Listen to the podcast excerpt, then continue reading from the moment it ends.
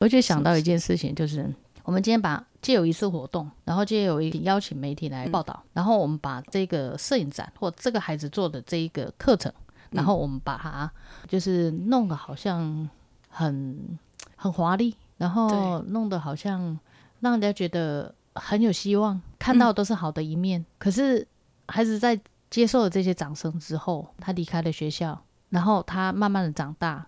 如果他没有再持续去接受到这些掌声，他会不会有得失心？然后他会不会落寞？对，那对孩子的成长，我觉得这个好像是不对的，这样很辛苦。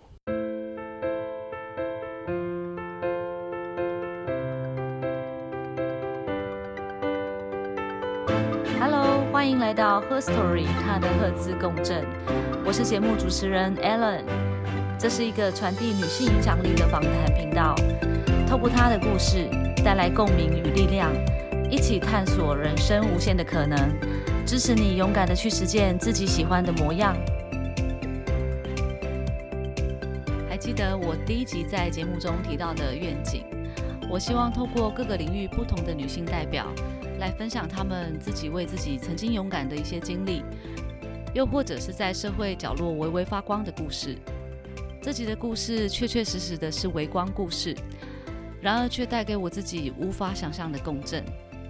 今天的来宾是一位人像摄影师吴敏菊老师，在一个机缘巧合下展开了一段不可思议的生命教育旅程，而一投入就是七年。这七年来，他带着无畏团队以及志工们，每个月到惠民盲校开设了一堂摄影课，就是教看不见的学生拍照。今年他策展了一个微光天堂摄影展，算是给孩子们的一个毕业里程碑。我们节目通常都是在周二上架，但这次我不得不插播这期节目，因为展期有一定的期限，而我真心的认为，有机会看到这个展览，会是你们人生中最不可思议的礼物。到底看不见的人或只能看见微光的人是怎么拍照的呢？准备好一起来一场震撼教育了吗？那我们就开始吧。欢迎明菊老师。那我们首先先请老师先简单的自我介绍一下自己，让观众可以更了解你。大家好，呃，我姓吴，然后叫敏菊，我是一个摄影师。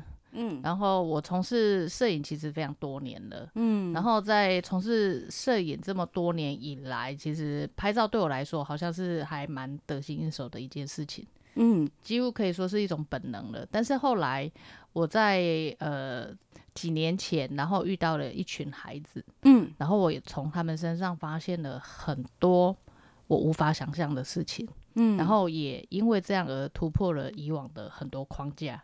嗯，然后呃做了一些不一样的拍摄的想法，然后以及我觉得应该也可以说是实验这样。对，那可不可以谈谈老师是遇到什么样的孩孩子，让你有一些现在目前这些转变？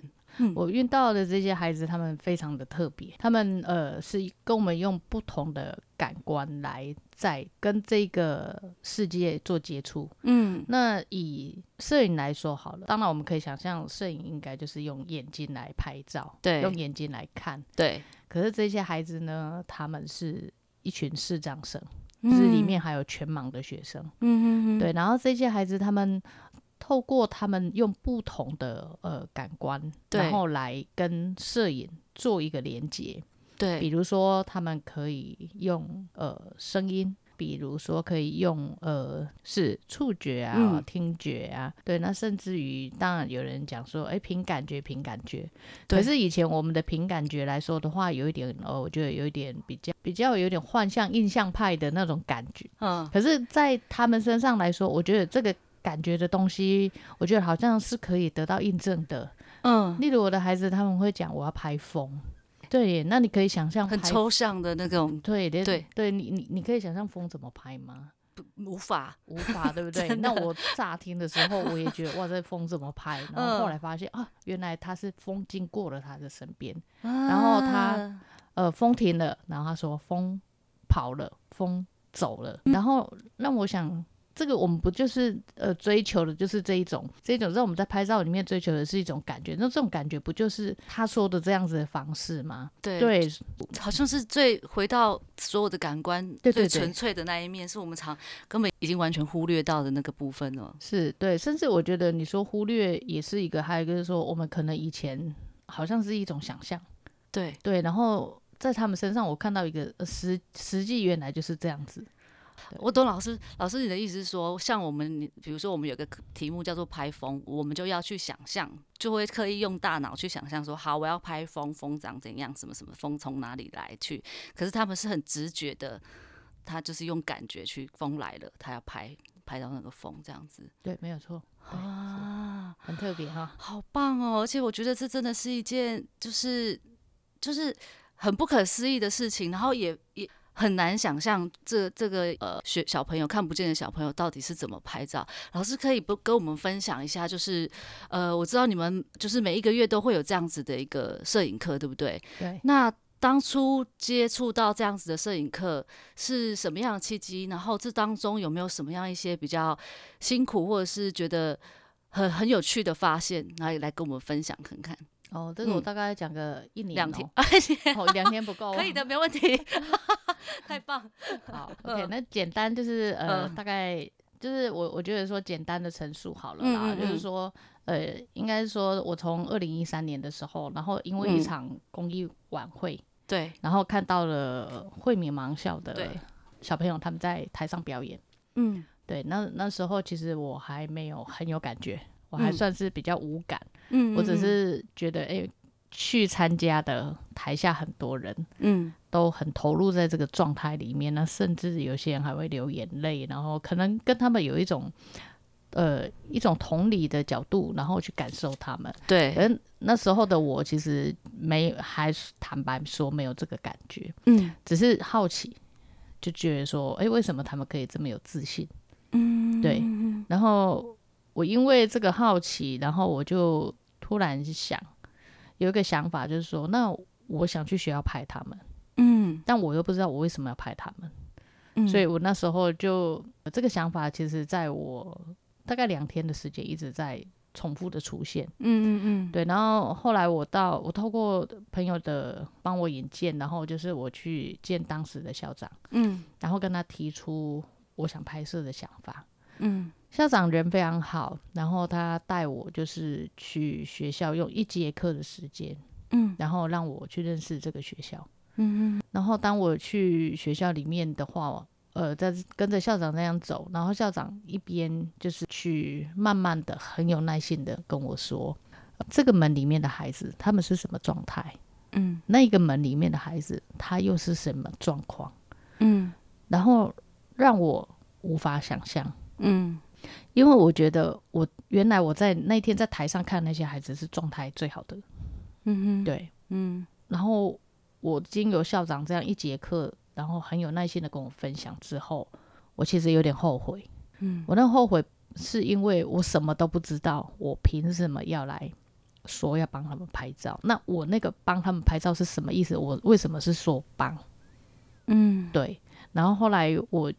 我跟校长就是呃听了他这几年他在，当然他也跟我分享，就是说这几年其实很多人来学校拍，对，可是通常都是来报道，报道，对，来报道，嗯，那报报道完之后可能就没有下文了，嗯嗯，对，然后我跟校长承诺说，让我回去想想，我如果真的不是来报道，我就会提案，嗯，对，然后后来我回去之后。我真的去思考，我我真的不知道怎么样，就是去去面对自己提的这个问题，因为其实我看到孩子状况真的非常多，因为有的孩子是多障，不止四障，对。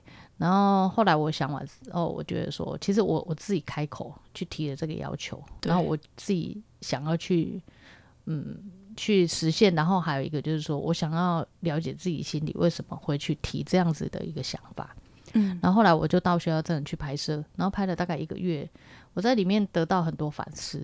嗯，那反思是在于，就是说我曾经以为自己的本能或自己的能力，然后在这边来说的话，我觉得好像被挑战了。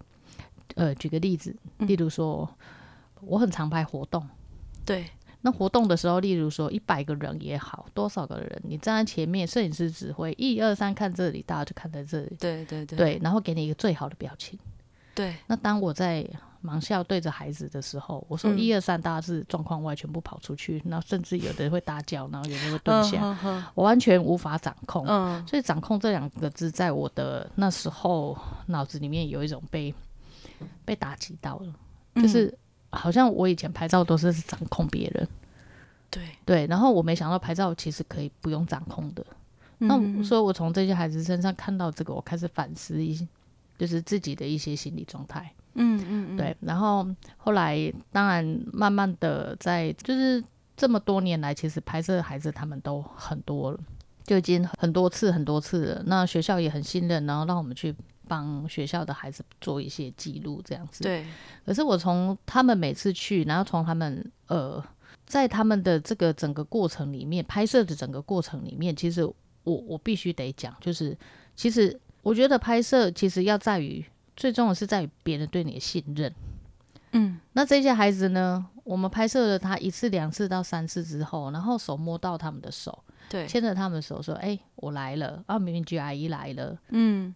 哦，什么哥哥来了，然后他们来帮我拍照了，嗯，对，然后他们是非常的信任的，我觉得那个信任感建立起来之后，我们在拍他们的时候，嗯，我觉得那那种是甚至让我们想要用相机来保护他们，嗯，对，因为拍摄这种拍照这种东西其实是很主观的，对，拍摄者你怎么想，你什么角度，对，你就有可能把对方拍成什么样子。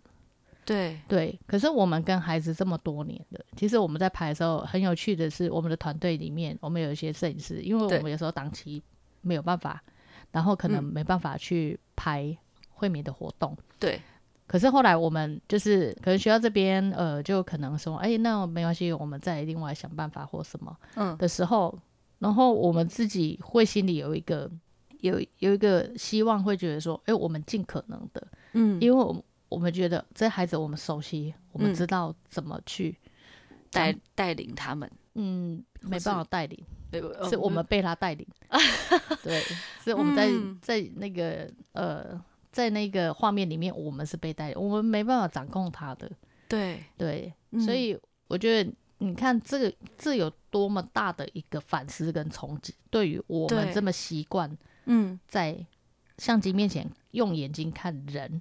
然后用嘴巴引导人，嗯，对，然后在这些孩子身上看到的是一个完全的相反，对。对，所以，所以我我我觉得我们团队这几个摄影师很有趣，就是说，我们在这几年来其实一直在从这一些冲击里面，然后去反观自己，嗯，呃，熟悉的一个领域，嗯，对，然后不断的做调整，嗯，对，不断的去做一些思考，嗯。所以你说谁得到呢？我也不知道。真的，就我觉得其实真的也是这应该说是互相的学习。嗯，因为学生他其实以前也从来没有接触过，也从来不知道自己可以拍照。对，也许吧，对不对？那老师就你们在像你刚刚说的，在呃原本的模式下，对于视觉、对于拍照、对于感官这些的认知，也因为这些学生。完全有个大翻转的一个冲击，我觉得那个都是彼此的一个很大。我觉得我现在就是听起来是真的很大很大的收获，因为老师你刚刚讲说，就是其实学生很信任你们，光是这件事情，因为如果我现在自己闭上眼睛来想，说我如果没有都没有看到任何东西，有人要来触碰我，我是会觉得是一件很可怕的事情，因为我不知道他是谁。然后他不是我的家人以外的人，那那个信任感，就是我可想而知。老师，我觉得你们团队一定花了很多很多的心思去让，就是让这样子的小朋友，呃，就可以放心的把自己的手啊、身体啊交给你们，然后听你们讲话，然后学习东西，这样。嗯，这个我觉得是学校教的好。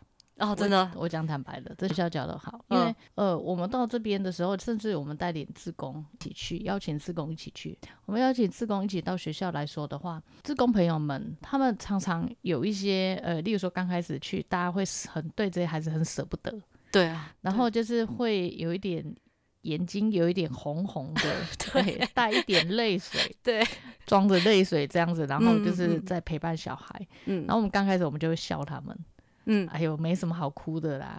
然后其实心里 always 是我们也这样来，对，我们从这边来的，只是我们现在看到哭过了，对，呃，哎，偷哭啦，对，对，对，那那我我们呃，就是这么多年，其实我觉得这孩子有一些魔力，就是他会让你笑。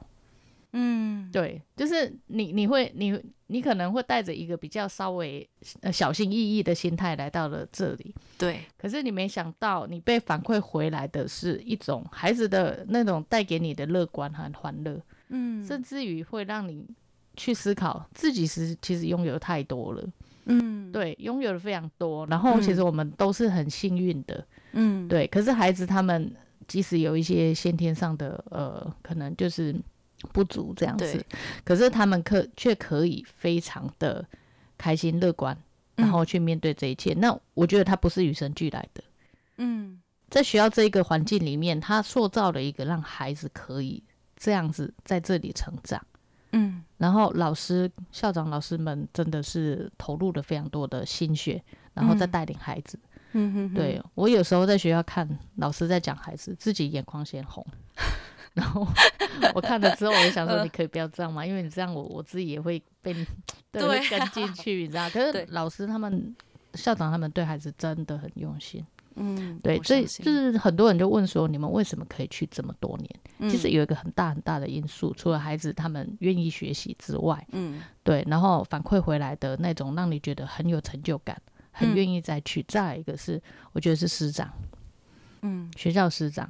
就是看你会看到他们对孩子的付出，嗯，然后你会看到他们对我们的支持跟鼓励，嗯，对，这个也是我们一直能够再去的原因，这样，嗯，对。所以老师，你们这个呃是一个无无畏团队嘛，对不对？从一开始到现在已经是第七年了，嗯，那七年多了。OK，那这七年以来，就是有没有遇到一个比较比较难忘的事情，或是最大的挫折？呃，难忘的事情应该是蛮多的啦，但是我们其实有一个好处是会忘记那个难，嗯，那你不忘记难，你很难前进嗯嗯，对，而且我觉得很多事情其实只要愿意是没什么难，嗯，对，嗯，那我们很幸运是有很多自工朋友，他们来自全省，嗯，然后他们愿意，他们只要愿意的，我们就不得不继续啊，对，对，这是我觉得这个是。因为这个感染力的关系，所以也很多人愿意加入这样的团体，然后也也因为这样子的，我觉得是大家彼此有这样子的新的感动，所以让你们团队也一直觉得义无反顾的觉得这就是一个很很有意义的事情，一定要继续下去。对啊，因为像我们里面那个，我们有一个小孩子叫他杨哥哥，嗯，那杨舍，然后他就是还要上班，对，所以我们为什么礼拜四是配合他的时间？哦，对，因为他是一个在团队里面担任一个很重要的角色，就是他是老师。对，那这老师每一每一个月都要想一个主题，然后他又一边要工作，对，然后有时候时间紧，然后又很急着，怕说给孩子的东西是不是会不足，那或者是会不会太太过或什么，他常常要陷入这个思考里面，所以他他就常讲说，哎，他很多灵感在坐火车的时候，因为他他会通车。然后通车的时候，他会在那个短短的时间里面，哎，突然想到了灵感。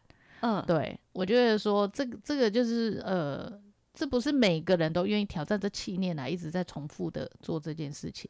对，对他他必须得付出他的想法，而且其实我们人，呃，我们每个人都在一个自己需要去面对的，不管是来自于家庭、工作，嗯，所有的环境都是我们自己去面对，但是我们总会拿很多理由来告诉自己。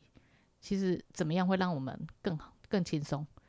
对，对我我们想是更轻松，但是我们好像这几个没有想这件事情，是我们想的是我们怎样把这件事情做好。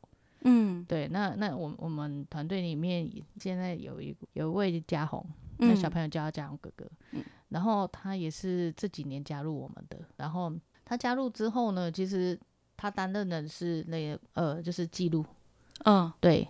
对对，孩子他们的一些呃所谓上课的记录这样子，嗯嗯嗯，他常常他也我们会去，就是有时候我会问他说，哎，你为什么还要继续来呀？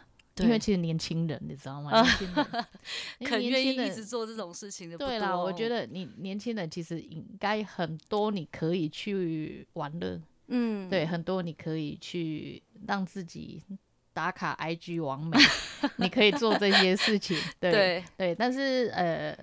很愿意这样子，目前还持续的跟大家一起在做这些事情。嗯，那这一次摄影展也是他策的，对，就是里面他的一些呃作品啊什么都嘉宏弄的这样子。对对，那那我们再看，就是说，你看，嗯，很多人当然就会问这件事情一直持续，然后这件事情其实有没有发挥什么效应？效应我不知道，因为其实我们常常就是。我们策呃，甚至我们这次策展好了，对，有一些朋友来到现场就说：“你们好可惜哦，怎么没有行销？怎么没有宣传？对啊，公关怎么没有做？”我说：“公关最差的就是我，对我就是负责这一块，我很差，很差在哪里？其实我会想到一件事情，嗯，我就想到一件事情，就是我们今天把借有一次活动，对，然后借有一个毛哎媒体，请邀请媒体来报道。”然后我们把这个摄影展或这个孩子做的这一个课程，然后我们把它就是弄得好像很很华丽，然后弄得好像让人家觉得很有希望，看到都是好的一面。对。可是孩子在接受了这些掌声之后，嗯，他离开了学校，然后他慢慢的长大。对。如果他没有再持续去接受到这些掌声。嗯，他会不会有得失心？嗯，然后他会不会落寞？嗯，对，那对孩子的成长，我觉得这个好像是不对的。嗯，这样很辛苦。对，那我们与其这样的话，我们想要留给孩子的是什么？我们想要留给他的是，我们不管与你相遇几年，我们在这几年内，我们就是用摄影这个当媒介，嗯，然后我们就是一起用心的相处，嗯，然后在这个过程里面的每一堂课，然后。自贡哥哥姐姐来，然后陪你们，然后你们很开心，然后留下了一些作品。那作品我们做了明信片，嗯，那卖得出去，卖得不出，呃，卖不出去其实是另外一回事。对，其实我想要让孩子知道你很有自己的价值，嗯，你们有自己的价值。我们也是从三十块卖到五十块。我跟孩子说，我们卖到五十块可能卖不出去，但是我跟你讲，我们值得，我们必须得这么做。嗯嗯，对，然后把这些钱，我就曾经开玩笑问他们说：“哎，这些钱卖完之后可以放在谁的口袋呀？”嗯，然后他们嗯马上想一秒说：“学校。”嗯，对我跟他说：“哦，不是米菊阿姨的口袋，是不是？” 对，他们说：“对，放学校。”我说：“对，非常非常好，因为有一个对，就是一种呃，你懂得回馈回馈感恩，对，你要懂得回馈，这个是我们希望给孩子的，对，而不是给你一个昙花一现的美丽。”然后他就不见了。对对，那与其我们这样好，我们倒不如好好的相处。然后在我们相处的几年里面，然后我们塑造一些回忆。对，然后可能之后或许你会想到，对，或许你会觉得哎很开心，我曾经开过摄影展。对对，那我曾经呃有过一个很好玩的一个摄影课。嗯，我觉得这样就可以了啦。因为因为有太多崇高理想，我觉得我可能能力不足。嗯，对，而且而且我我现在听起来是呃，当然当然我我我们这些像老师自己讲，也会有一些崇所谓崇高理想。你刚刚说的，觉得呃，应该有一般民众可能觉得应该让更多人知道啊，可能什么？可是老师刚刚讲的很好一点是，我们有没有想过让他们知，让这世界上知道了又怎么样？呃，孩子真正的需要是钱吗？是更多的嗯物质上面的东西吗？或者是就是他们到底要的是什么？就就就就像老师你刚刚有提到说，如果他们离开，如果他们得到这么多掌声或这么多的关爱，因为我想一般人看到他们，因为会一种同理心的关系，一定会对他们有更试出更多的关爱跟包容。那一旦这些突然没有了以后，他们会不会就像老师讲，有些得失心，或是内心的一些？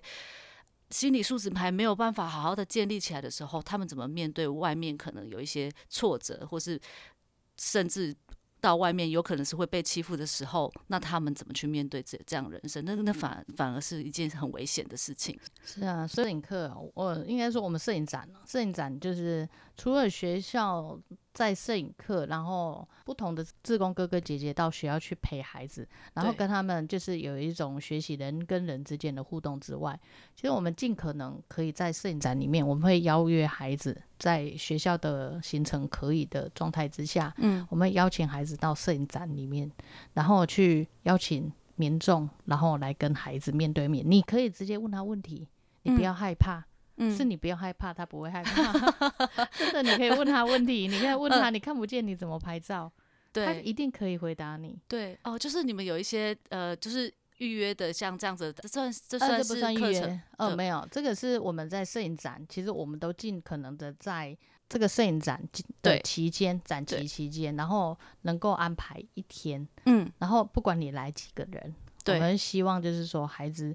面对外面的世学习，面对外面的世界，给予他们的一些呃提问啊，对，对，我觉得这样子对孩子来说也是一个训练，对，这样子很棒，对，这是一个训练，然后这个学校也很支持，嗯嗯，对他们也是觉得说，因为其实在学校是被保护的，对，一定被保护，对，对，是惠民的孩子很幸福了，嗯，对，然后可是你在外面来说的话，嗯。你会接受到一些提问，那我们在这个一次一次的建立、累积自己心里的一个呃强大的心理素质，当然不会到强大了，我不知道每个人不一样。对我，我们希望啦，对，然后让让孩子可以可以在这个过程里面，然后呃慢慢的成长，慢慢长大。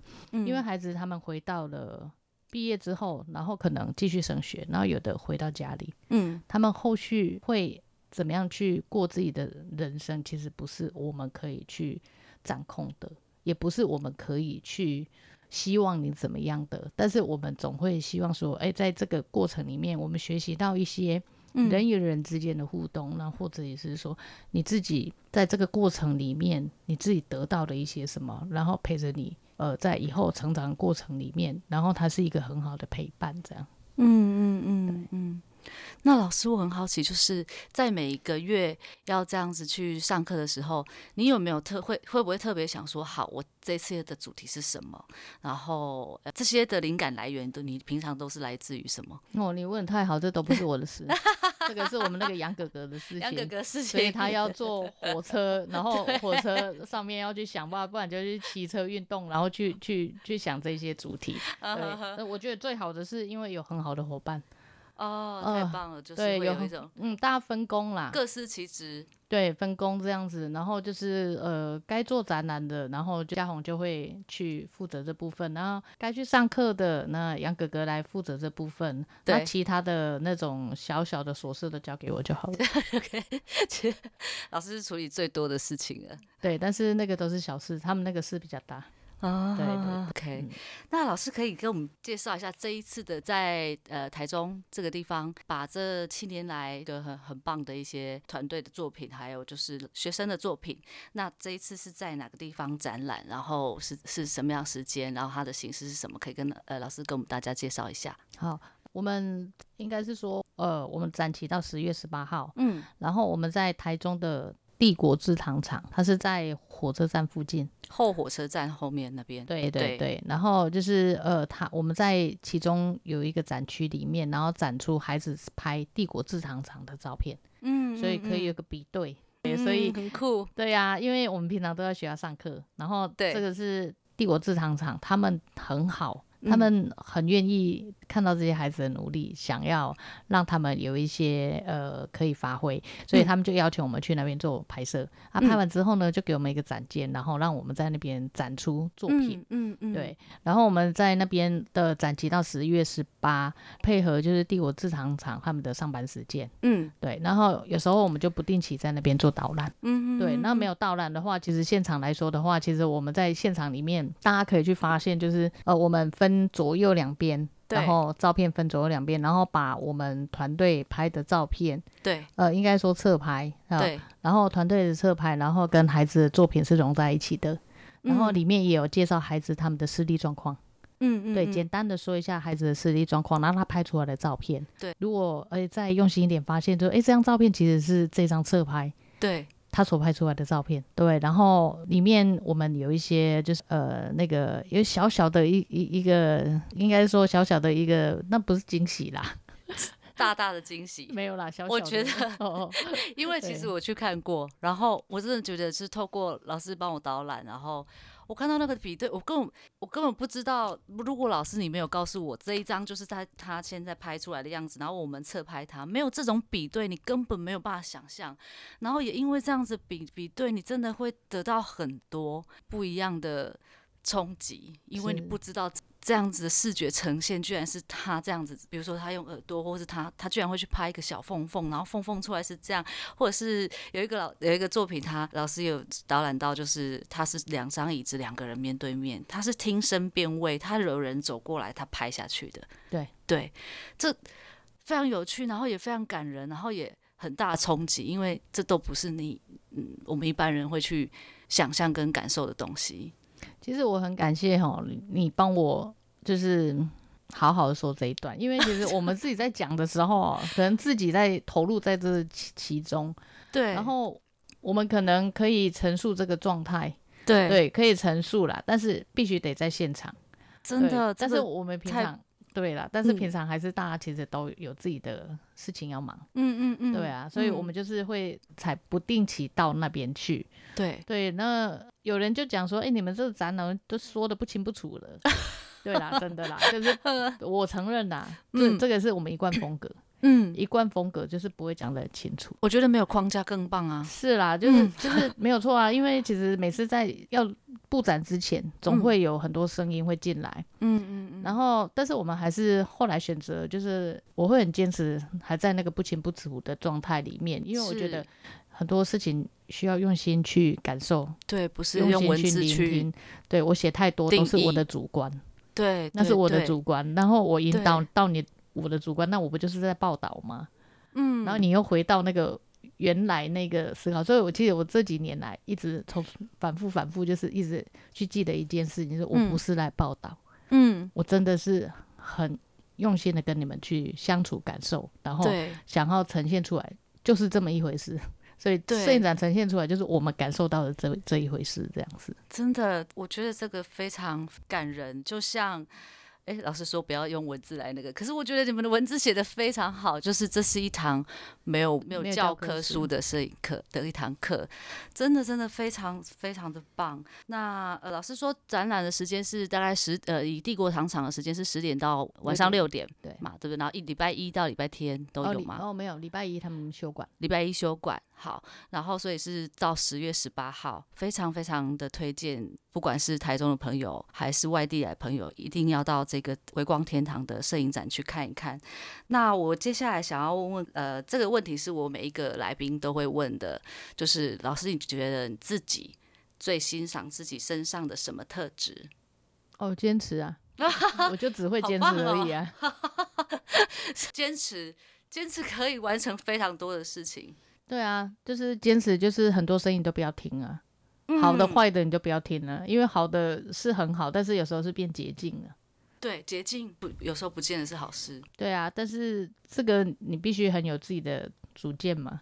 对你，你很清楚那个在那里，但有人会想说，哇，这很有目标，没有诶，其实就是边走边做，边看边学习。嗯，呃，举个例子啊，爬山好了。我有时候跟一群朋友去爬山，对，大家其实就是哇，宫顶啊，玉山啊，玉山那前面，好，然后就是嗯，直接到那去。但是我就是会拖很久，走很慢，然后路上人家说，我跟你讲，那个排云山庄的那个餐快没有，你赶快超出时间，我没关系，没有就算了。对，然后就是一路慢慢走，然后一路慢慢拍，嗯，对，然后可能不要去想别人怎么去想你。啊，你是体力不行了，是不是？然后你是怎么了，是不是？你心情不好吗？然后什么的都不要管，也不用去解释，不用啊，不用想要等下去跟人家解释，都来不及了还解释？对呀，你做事情都没有时间，你还解释，那表示你 还还有空闲。对啊，然后你就是这样一路走，走到那边之后，哇塞，你回去之后发现你有别人没有的照片。嗯，对，嗯，你一路来就成思想，而且你你如果哎自己体力够。还有余力帮别人拍几张照片，让他在这里不是很好吗？他以后几年看，几年后看，哇，你帮我拍一张照片呢？我那时候都没想到需要拍照片，对，这是我能力所及在这里。对，坚持，嗯，这是一个很棒的那个特质。其实我我自己觉得老师，我自己啊，我觉得老师有一个很很，对我来说很有智慧的特质。哦，嗯，很多人会，哦，好啦，那个感觉是。因为我我我第一次看到你，就是我觉得你会做这种事情，我已经觉得你是很很有大爱。可是这个感觉又是很一种只是只是外层的那个感觉，就第一层的，把自己的能做的事情奉献给这些。可是我发现不仅仅只有这个层面，老师，我觉得老师你看待事情的时候是会抽离世俗，而且你很快的会一直反观自己，一直内观。这是我觉得。我觉得老师你自己对我来说有一个很棒的特质是这个哦，那个反思是有，但是就是一一直常跟自己就是革命嘛，嗯，然后革命交战这样，然后一直觉得你是行还不行，那不管行不行呢，就是就是这样子而已。因为其实有时候路你跨出去之后，嗯，你不到最后你不晓得。那到底是什么？那那我我其实很我我自己都很不愿意人家把所谓的什么爱心啊、大爱啊什么贴在我身上，其实我真的没有啦。嗯，对我我我只是觉得我旁边的朋友，嗯，比我有太多。那我只是可能自己呃可以耳朵关上，然后去做自己想做的事情，嗯，比较坚持，就只有这样。那其他真的要靠这些男人帮忙。嗯，对，那没有他们愿意的话，其实你你多坚持没有用，因为这不是一个人能力可以做到的，这是要很多人能力才可以一起完成。嗯，对啊，当然，可是我觉得要有个中心思想，才不会让整件事情走偏。对啊，就是要够固执啊。对，就像老师这样，你会反观，然后你会是反思。那不然，我我在想，可能有一些活动，或是有一些团体，当然发现点什么，然后开始发光发热，然后很快的，一下子可能就红了，然后就一直。因为如果你没有中间那个掌舵的人，对我觉得老师就是好像掌舵的人，有吗？你自己有没有觉得？你看我也不像网红特质啊，就像今今天老师在分享的这些，这整件事情的背后的意涵，他真正需要的是什么？对孩子而言，对民众而言，对你们团队而言，这些思考，然后这些反思，把这些事情给整合起来，不让他跑偏，或是不让他就是做该做目前大家觉得是对的事情，这就是掌舵的人的。最大的可能责任也好，也是老师，我觉得老师自己身上的很大的特质就是这样。这也要感谢这个年代呀。嗯，对对啊，自媒体其实我们我们就用自己说话的方式，然后去真实的啊去分享。嗯，这一堂摄影课到底是怎么完成的？嗯，还有这堂摄影课它到底是怎么上课的？其实我相信很大会有很多的疑问。嗯，对，很多的疑问不会靠一个摄影展你就会完全了解，尤其我们不清不楚嘛，对，对不对？对，那我们试着，我们用心感受，嗯，然后我们试着就是眼睛闭上，嗯，然后去聆听，嗯，然后试着眼睛闭上，不用眼睛看到，用心感受到底是什么样的一个感觉，嗯，我我相信透过这样子的一个方式，嗯。你可能可以了解，哇，原来他们拍的照片是这样子来完成的，嗯，哦，原来他们是这样在呃面对这个世界，嗯嗯，在解读这件事情，这样。对。对，嗯，太好了，谢谢，今天非常谢谢敏觉老师能够来到我们的节目。真的真的很感谢有这个机会，然后也非常希望大家可以，呃，如果对无畏团队或者是对这个呃微光天堂摄影展呢，可以到老师可以到哪个呃平台先找到你们？